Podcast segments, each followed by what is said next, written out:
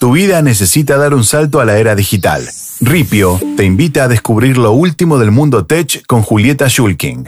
Desarrollos innovadores, nuevas tendencias, tecnologías que están cambiando nuestro mundo y todas las posibilidades que trae el futuro.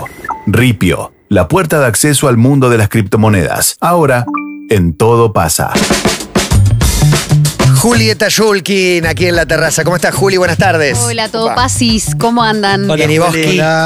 Recontenta de estar acá. Buenas Feliz día. Me Ay, alegro, gracias. me alegro. Qué Feliz día de la lindo día madre, sí, ayer. la única madre que tiene el equipo. Me Y encanta. doble, y múltiple. Y sí, doble. Ahí y va. mellizas. Es muy lindo tener mellizas. Gemelas. No, me Sí, melli- bol- bolsas distintas, Ah, sacos no es mell- distintos, no es gemelas. cada una con Oh, su bueno. líquido amniótico, eh, cada una en su departamento, digamos. Cada una con su Ambiente. kit, cada una Su vino con su ambiente. mudita de cosas. Recomiendo mucho eh, tener eh, ¿Mellizos? mellizos. ¿Quién- Sí. ¿Y cómo Mirá, hacemos? ¿En Y serio? amamantás a la par. No, a mí me da miedo. A mí me da miedo porque mis hijos tienen una chance. ¿Pero con quién ¿Ah, hablé? sí? ¿Con vos Sí, otro día viste que saltea una generación, supuestamente. En tu caso es así. Sal- De tu tía lado o del abuela- lado de tu marido. De mi lado y después de mi marido también nos Ah, enteramos que doble había. chance. El tema es que, que cuando fuimos a la ECO, eh, Sale o sale. la primera ECO, nunca se nos, im- nos imaginamos que podían ser mellizos. El otro día escuché que hay mucho nacimiento. Pero pará, eran dos múltiple. bolsas. Ah, Había dos embriones, pero nosotros fuimos a la primera eco a ver si, si latía, si, si había vida Claro. ahí. Y nos dijeron, bueno, acá hay uno, acá está el otro. Y así nos enteramos que, que eran mellis en la primera eco. Y después salimos, nos sentamos en, en un edificio y dijimos, ¿qué vamos a hacer? Pero ¿Qué vamos a hacer Tremendo. con esto? el temor normalmente Trillizos es, es. el quilombo en general, ¿no? Digo, lo que, lo que te dicen es, mira, No, ya el embarazo me imagino que te despierta muchos miedos de dos adentro de la panza, la- el nacimiento, la crianza. Miedos, después Sí. está todo bien. Sí, sí, sí. Bueno, pero la nerdié un poco, ¿eh? Hice cursos de crianza, hice Está bien, uno con Juli. Pink. Hicimos uno, compartimos embarazo Claro. y nos hicimos un curso, bueno, y ahí la, la nerdeamos grosso. Está muy bien. bueno. De hecho, una de las mellis es de Juli, pero de Juli Pink. Ay, bueno, no quería decirlo. Eh, bueno, Bueno, esta, diga, diga, diga. esta- esta semana vengo a hablarles de aplicaciones, de cómo se piensan y cómo se desarrollan las aplicaciones que usamos todos los días en nuestro celular. Em, y tal vez ustedes recuerden que hace 10 años, un poquito más, era como la era dorada de las aplicaciones, de sitios de noticias que te decían, desarrollaron una aplicación para traquear el entrenamiento, o la historia detrás de, de Netflix, de Spotify. Sí, o montón. salió una aplicación para que hagas el banco. El banco, Sí. ¿sabés que ahora no tenés que ir más al banco? Lo podés hacer en una aplicación. Eso fue hace 10 años, no fue hace 100. O el amigo que te dice, tengo una idea para una app, me, me- me das una mano que quiero a- Sí, sí. desarrollarla. Estamos pensando una de comidas. Esa es buena. Eh, sí, y de hecho las aplicaciones de la fintech, eh, billeteras y todo para no ir al banco crecieron un montón el año pasado. Fueron de las que más crecieron. Hay 13 millones de argentinos que usan esas aplicaciones gracias a entidades eh, estatales y también eh, organizaciones privadas. Lo cierto es que hoy hay aproximadamente 7 millones de aplicaciones en las tiendas, en, sumando Apple y, Google. Pero esa historia de- del gurú tech, de la necesidad, de- del Netflix, ya no está más. Igual quería como eh, recordar como la esencia de la aplicación Netflix, que para mí eh, es la más interesante de todas, porque, ah, bueno, nace un poco con Blockbuster, ¿no? Como con esta idea de hacer un sistema de, suscripción y llevar los DVDs con, películas a, la gente. Hace seis años vino Mark Randolph a la Argentina, vino a, a San Luis y precisamente nos fuimos toda mi familia a San Luis a, a escuchar a Mark Randolph, que fue el primer CEO de Netflix y fue quien fundó con Reed eh, Hastings después la, la organización a fin del 90. En el 98 crean Netflix y me parece que está bueno porque el tipo nos enseñó en una gran masterclass cómo se piensa una aplicación. Después lo escuché mil veces más, pero me gustó él que es un simpático, runner, o sea, no, no, no quería Un trabajar... en- fuego, un fuego. Un fuego, Sí, como total, Emiliano. Sí, no, fachero. Viste lo que 100%, es sí. impresionante. Bueno, sí,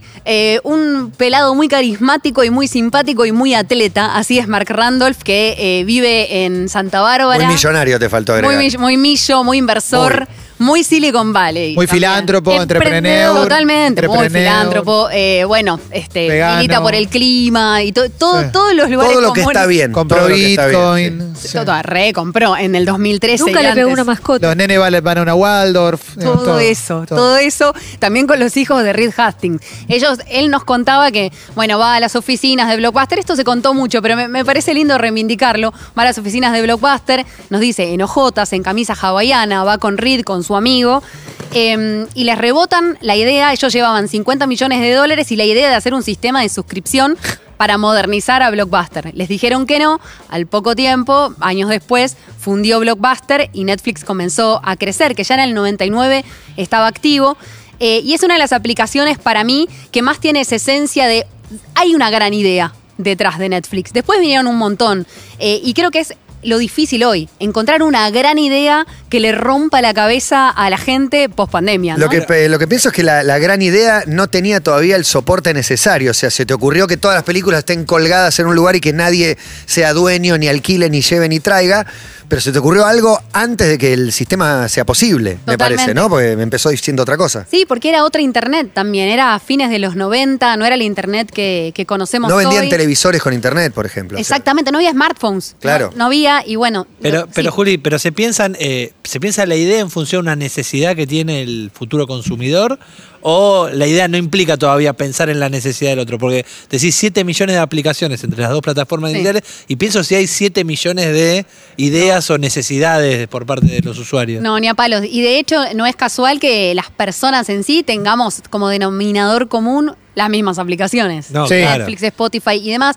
Lo que decía Mark en esa gran charla era, bueno, pensá 10 ideas, a la semana volvé a tu anotador con esas 10 ideas, tachá 3, cosas muy básicas en realidad. A la semana volvé, eh, no te enamores de una idea sola, que eso siento que hay mucho, mucha startup y mucho joven emprendedor que se enamora de una sola idea, la milita, la milita y por ahí después eh, hunde el barco porque no le va tan bien. De hecho, Juli, perdón, Sí. las ideas muchas veces van modificándose. Digo, la mayoría de las apps que usamos arrancaron de una manera y fueron cambiando 30 veces en el medio. Sí, totalmente. Pe- Pero en esencia siento que siguen siendo lo mismo. En esencia, Sí.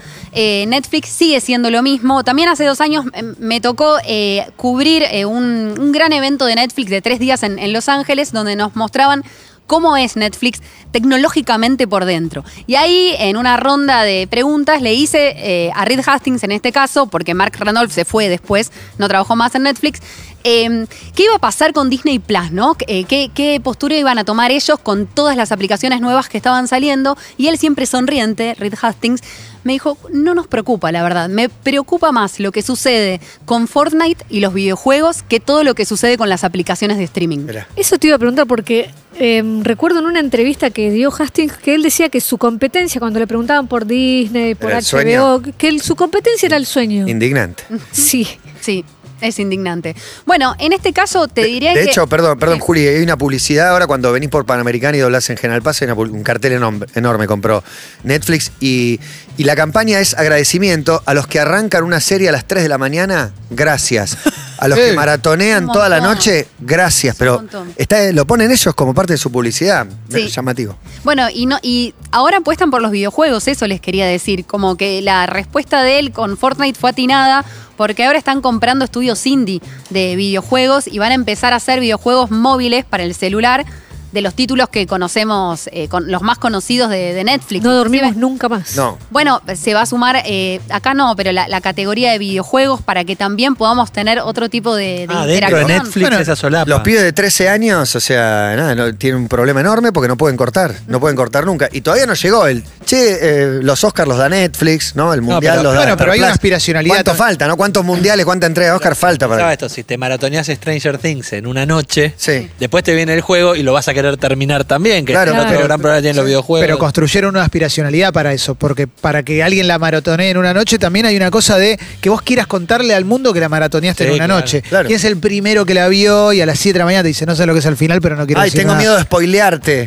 Eso está también. eh, pero Sí. bueno, una competencia por la atención que en definitiva no es lo que hacen todas las apps de Sí. cualquier Totalmente. estilo, Y, y debo mencionar, si bien no me quiero perder el TP del miércoles, a Mark Zuckerberg. Porque ayer volví a ver eh, Red Social, eh, de Social Network, la película de, de 2013. eh, bueno, que claramente se ensañan, ¿no? Con Mark Zuckerberg, así, se pronuncia en realidad, como que no lo quieren mucho, pero te das cuenta que la aplicación que él hace en Harvard, un tipo muy preparado, que sabe mucho de programación, muy ñoño, muy nerd, estaba empecinado con comparar chicas en su momento. Sí. Estaba empecinado en esta cosa binaria de, de preguntarle a sus amigos, eh, esta sí, esta no, entonces iba tachando, iba eh, alimentando ese algoritmo, eh, entendiendo ya el comportamiento de las personas. Y esto estaba en la esencia de, de Facebook y también está está en la esencia hoy. Entender el comportamiento y ser el mejor del mundo en, en entender cómo persuadir eh, nuestra atención, nuestro tiempo. Y tener data. Tener mucha data, digo. Para Zuckerberg eso era el principio y ahora también.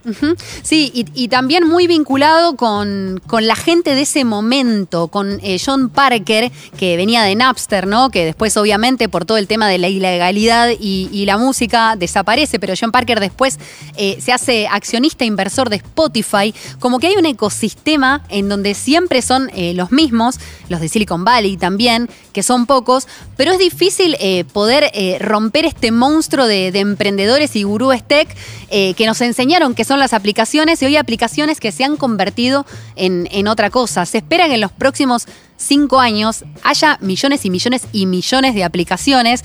Hay algo que se llama el low code o el non-code, es decir, plataformas que te permiten desarrollar. No que, no que empezás a codear, escribir código desde cero, tal vez como lo hizo eh, Mark con Facebook, sino que ya tenés como un paquete servido para armar una aplicación para tu negocio. Una especie de plantilla. Para Exactamente, sí. Esto está creciendo un montón. También está creciendo mucho la, la inseguridad de parte de estas a- aplicaciones. Eh, tengan cuidado, usen el doble factor de autenticación siempre, ojo con las contraseñas, sé lo que les estoy diciendo, porque pasa todo el tiempo que por tener alguna contraseña similar en estas aplicaciones, o por ejemplo, te lo guías con Facebook en, no sé, varias aplicaciones y tenés un problema con una contraseña de Facebook, después tenés problema con alguna filtración de, de- de- de contenidos y de, de contraseñas. Bueno, ahora sí, viniendo a la Argentina, la aplicación más usada en la Argentina, gratuita, ¿cuál es? Eh, Eh, nacional, ¿no? WhatsApp. WhatsApp. Facebook. WhatsApp, sí, WhatsApp. Es mi Argentina. Ah. Pero tiene sentido. No, Tiene está bien, sí, sentido. Sí, la, tuvimos que bajar todos para, ¿no? La época de aislamiento. Totalmente. Mi Argentina, Instagram en segundo lugar, WhatsApp Mirá. Messenger, YouTube, Didi Rider también. Didi que es como la... la Instagram más que WhatsApp. Didi le ganó a Igual Uber. es todo del mismo hombre. Pero, pero pará, pero ¿por qué? No entiendo por qué hay más Instagram que WhatsApp. Porque hay una cantidad de teléfonos que no usan WhatsApp, que se comunican por mensaje de texto, no termino de entender. No, pero también entiendo que por cada persona, yo puedo, de hecho tengo dos cuentas de Instagram, por Claro. ejemplo. Y una línea WhatsApp, Eso es WhatsApp una sola. Yo también tengo dos cuentas de Muchos Instagram. negocios. O cuatro, no sé si no tengo Muchos cuatro. negocios también, Claro, por claro, cierto. Eh, las categorías que más crecieron, como les decía, son finanzas. Educación bajó. Hay menos aplicaciones de, de educación en los últimos años. Esta data viene de Apps, Apps Flyer y Apps Annie, que son eh, dos lugares, dos consultoras que están buenísimas la, la- la data que tiran. Y creo que el, el gran tema hoy con las aplicaciones es la privacidad. Porque quienes usen Apple, quienes usen el sistema iOS, el sistema operativo, se habrán dado cuenta que les están pidiendo permisos en las Sí, aplicaciones. todo el tiempo. Bueno, Permiso de algo que nadie lee, o por lo menos yo no leo. la letra chica. No la leo la letra chica. Bueno, Apple con, con la actualización del iOS 14.5, que es el sistema operativo, aparece algo que se llama el ATT, que es el eh, App Tracking eh, Transparency, es el, el traqueo transparente de las aplicaciones. Eh, tiene una política bastante dura Apple, eh, que está bueno porque sienta un precedente para, para lo que venga después y de hecho está... Eh, un poco hay un versus, hay una guerra con Mark Zuckerberg por esto, porque de golpe le empiezan a, a- a cerrar el negocio a Mark, porque empiezan a pedir permisos a las personas si quieren que rastreen su actividad. Esto por ahí es tácito, ¿no? Invisible. Vos decís la verdad, no leo. Pero siempre digo que no, pero no, no sé ni lo que me está diciendo. ¿Te molesta que te rastree la aplicación mientras no la usás? Sí, me molesta. Le digo, ¿no? Siempre que sí te molesta. Salvo que sea un Sí. Waze. Sí, sí, sí, le digo que no lo haga. Le impido que lo haga lo que me está pidiendo permiso. Pero no sé ni para qué. Bueno, eh, Apple se está poniendo como más duro eh, y, y empieza a tomar una posición respecto de qué hacen las aplicaciones con nuestros datos. Al menos te va a avisar, ¿sí? Al menos te va a avisar que alguien las tiene, te van a, a empezar a hacer muchas preguntas. También en su, en su nube de fotografías van a empezar a... No, me mata que Apple se ponga duro y tiene una app que es salud que directamente sabe todo de vos, de cuánto pesás, cuánto, todo. Si, si Todo, tenés todo, ganas. no, no. Si vos tenés ganas, le das No le toda falta la vida. ningún dato. No, lo que pasa que eh, es verdad, pero funciona muy bien Apple, me parece. eh, Sí. a diferencia de, de algunas aplicaciones de Android y demás. Es más, es más cerrado. De hecho, para los desarrolladores es más difícil desarrollar para Apple. Tiene como más, eh, más burocracia. y otras de las disputas también, una guerra importante que se dio entre Epic Games, desarrollador de Fortnite y desarro- desarrollador de un montón de, de aplicaciones, soluciones para crear videojuegos también. Bueno, se comieron un juicio desde Epic Games porque todos los desarrolladores que suben una aplicación a las tiendas se quedan con el 70%. El 30% siempre se lo lleva eh, Google o Apple. En el caso de Fortnite, había en la tienda de, Apple, había dicho que podías comprar algo saltando el, App Store, y ahí se reenojó eh, Tim Cook, el CEO de Apple, y ahí fue que empezó la guerra, juicio, pero finalmente todo terminó en que vas a poder eh, pagar, la de la historia termina bien, vas a poder eh, pagar cositas fuera de la, de la tienda de aplicaciones, ¿entiende? Sí, sí, sí, sí.